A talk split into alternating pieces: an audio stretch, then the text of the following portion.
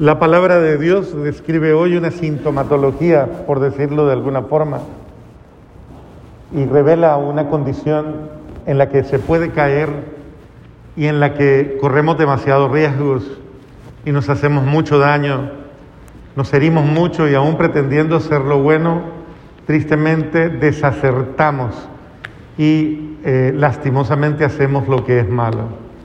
Y es precisamente el criterio por el cual eh, dentro del ser humano a veces fluyen sentimientos que no son malos en, un principio, pero que desordenadamente apuntan precisamente a, un, a, una mala actitud y a una mala relación.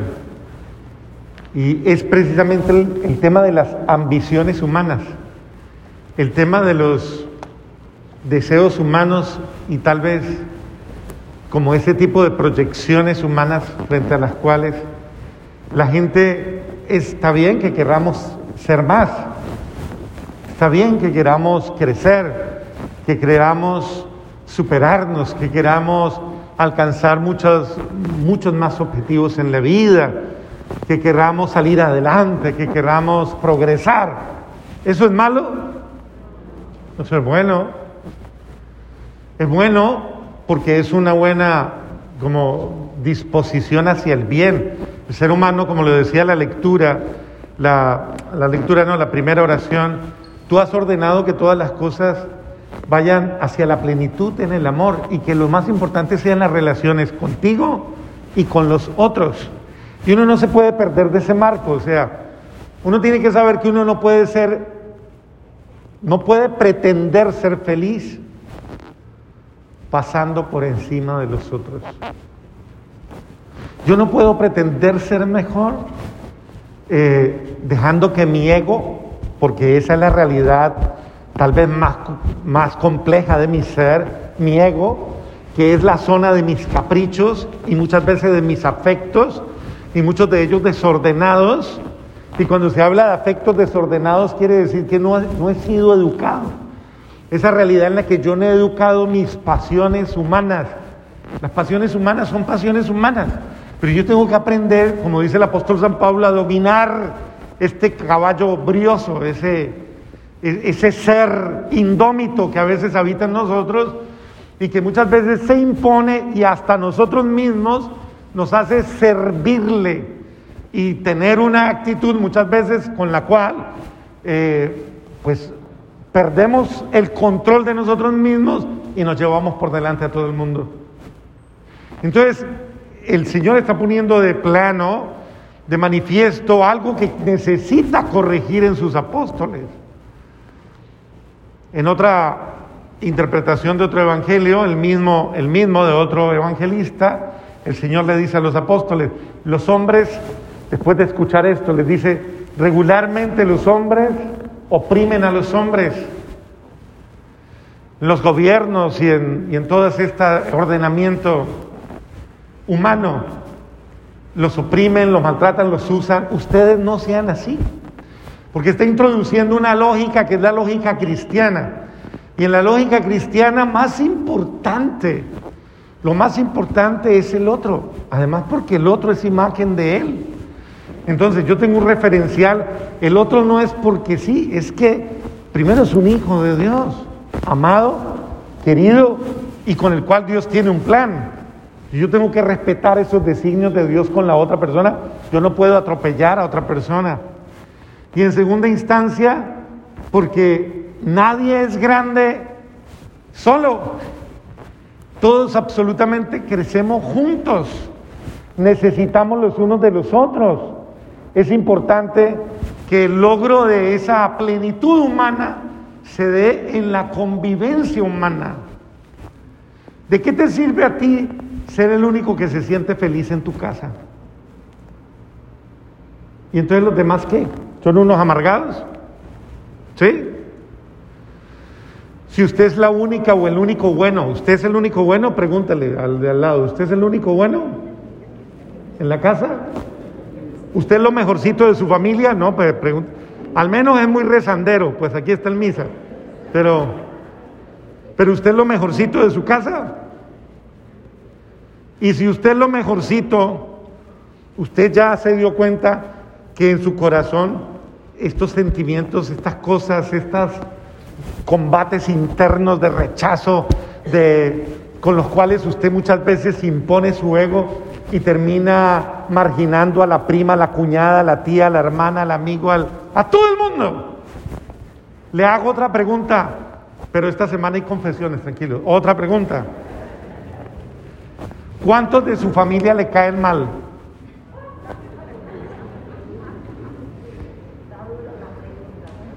Y entonces el termómetro, el termómetro este que está señalando hoy aquí, de, obviamente, eso es fruto de sus desórdenes humanos. ¿Qué nos está mostrando? Que yo estoy hirviendo de, de, envidia, de, de, egoísmo, de desamor, de, de qué? ¿De qué cosas se está nutriendo mi alma y mi corazón? con las cuales yo lastimosamente estoy intoxicando mis relaciones y estoy impidiendo que mis relaciones sean mejores porque constantemente estoy en el revanchismo o en, o en a los demás o sacarle partida o ir por encima de ellos o tantas cosas que van creando una, una mentalidad en la, que, en la que se pierde el concepto de mi hermano, mi hermana, y aparecen conceptos como mi enemigo, mi rival. Yo no sé si en su vocabulario existe muy comúnmente esas palabras, esa que se cree más que yo, ese que se cree más que yo, ese, ese o esa que, que, es un obstáculo en mi vida, ese o esa a la que vamos a hacer que se quite de al lado.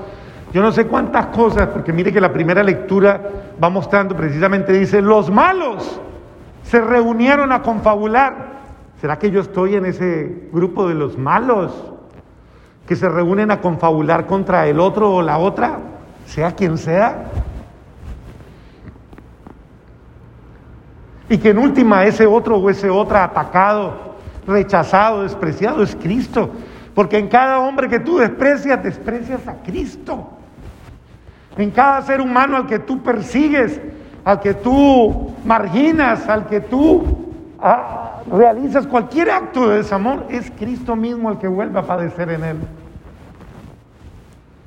Entonces es importante que yo reflexione y piense, por eso Jesús dice, el mayor entre ustedes sea, ¿el qué? El que sirve, el que sirve. Porque usted puede ser el último y decir, papá, yo soy el último, pero no hago nada. Entonces no es que ser el último, es que es ser el que sirve.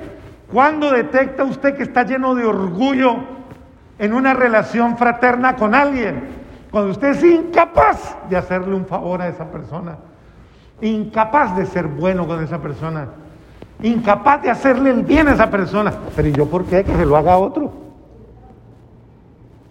Cuando usted descubre que usted es así, usted se está dando cuenta que su corazón ya está infectado de un mal que es mortal eh, y que es tóxico, que es precisamente ese mal de un ego enfermo, un ego, ego enfermo, en el que habitan toda clase de desórdenes humanos, celos, envidias, eh, complejos, desprecios, desamores, malquerencias y todo tipo de cosas de esas. Entonces, qué importante que yo reflexione y reaccione a tiempo. Y me dé cuenta porque el Señor me está diciendo, esa no es la misión en su vida. La misión que usted debe llevar es la de ser humilde, la de ser como yo lo soy, la de ser un servidor, la de servir sin buscar aparecer. Hay gente que también está en la cola de servicio, entre comillas, pero no por, el por servir verdaderamente a Dios, por servir al amor de Dios, sino porque tienen un vacío y lo quieren llenar. O porque sencillamente quieren lucir, de alguna manera quieren lucir, de alguna manera quieren aparecer, o de alguna manera quieren ser reconocidos. Eso es muy sutil, hay que tener muchísimo cuidado. Porque, ¿por qué lo haces? ¿A quién le sirves? ¿Le sirves a tus intereses? Por eso dice, ustedes no, no progresen, no alcanzan, porque lo que hacen no lo hacen con buenos sentimientos. Por eso nunca progresan y nunca encuentran lo bueno, como dice. Y además no lo piden.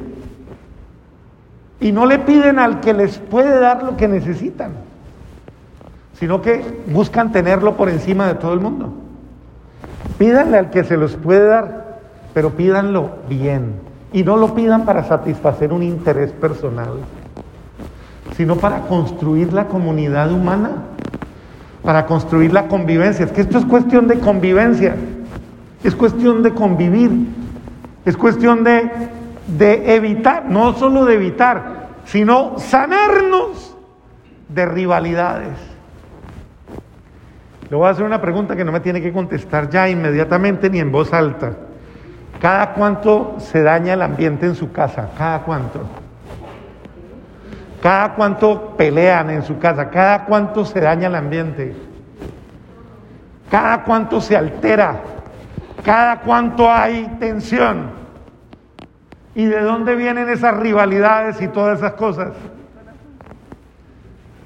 De un corazón sucio, me acaban de soplar por aquí, de un corazón lleno de pecado, lleno de desorden, sirviéndole a su pecado. Y ese pecado, el rey del pecado, se llama el ego, la egolatría, el yo desordenado, que rige todas las oscuras pasiones y hace que usted le dé rienda suelta a eso y no le ponga freno y muchas veces lastime a quien usted dice querer a quien usted dice amar. Por eso el Señor está diciendo, sean como los niños.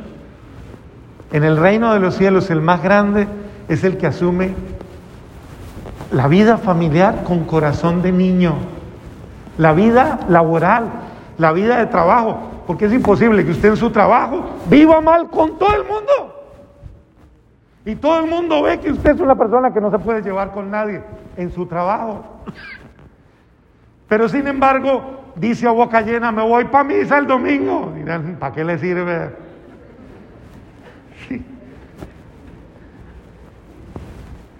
Entonces, creo que es importante que cada uno de nosotros, atendiendo lo que el Señor nos dice hoy, le prestemos muchísima atención y detectemos en nosotros, en lo más profundo de nosotros, esas realidades negativas que todavía no hemos puesto en orden y no hemos puesto a los pies del Señor y no hemos dominado y no hemos orado por ellas y no las hemos corregido. Hay que corregir afectos desordenados, pasiones desordenadas. Hay que corregirlas. No hay tanto, antiguamente se creía que era que había que darse garrote al cuerpo y pegarse y ponerse silicios y miles de cosas. Más duro, más fuerte es dominar la mala voluntad, dominar los malos sentimientos, dominarlos, someterlos, ponerlos a los pies de Cristo humillar esa, ese ego humano para poder aprender a amar a los demás.